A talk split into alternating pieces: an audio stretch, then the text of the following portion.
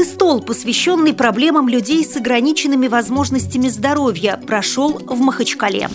Красноярская краевая организация ВОЗ стала победителем конкурса на предоставление субсидий некоммерческим организациям края на финансирование инновационных социальных услуг.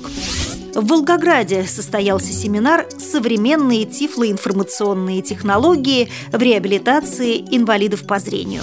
В Великом Новгороде презентовали рукодельные тактильные книги. В Пятигорске стартовал физкультурно-спортивный фестиваль среди лиц с ограниченными возможностями здоровья. Далее об этом подробнее в студии Наталья Гамаюнова. Здравствуйте!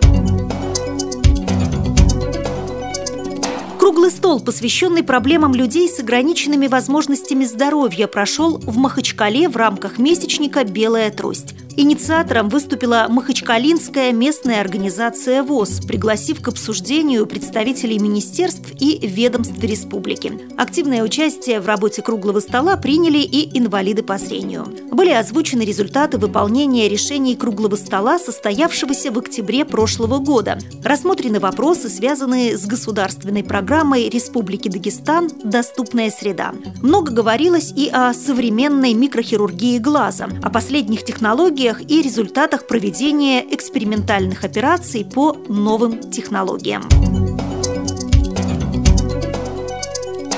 Красноярская краевая организация ВОЗ стала победителем конкурса на предоставление субсидий некоммерческим организациям края на финансирование части расходов, связанных с оказанием населению инновационных социальных услуг. В данном случае услуги секретарь-чтец для инвалидов по зрению первой группы.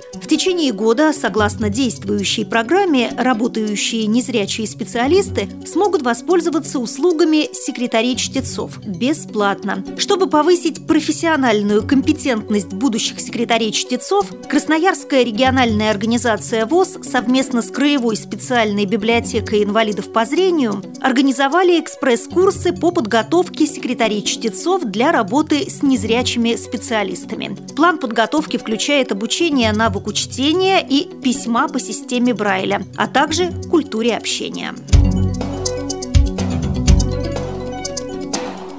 7 ноября в Волгоградской областной библиотеке для слепых прошел семинар «Современные тифлоинформационные технологии в реабилитации инвалидов по зрению». Участники ознакомились с современными тифлотехническими средствами, узнали об их преимуществах и недостатках с точки зрения незрячих и слабовидящих пользователей, а также в рамках мини-выставки смогли оценить их реабилитационный потенциал. В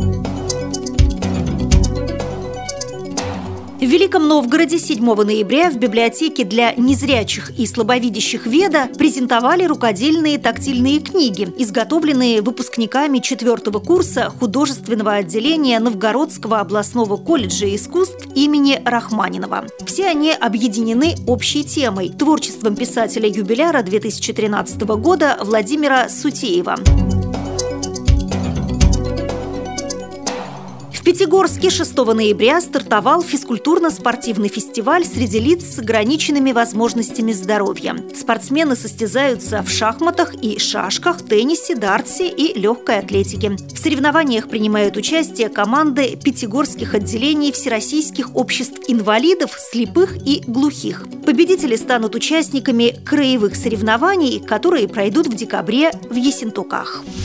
При подготовке выпуска использованы материалы информационных агентств и интернет-сайтов.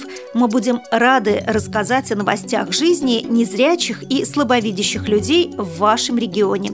Пишите нам по адресу новости собака ру. Всего доброго и до встречи!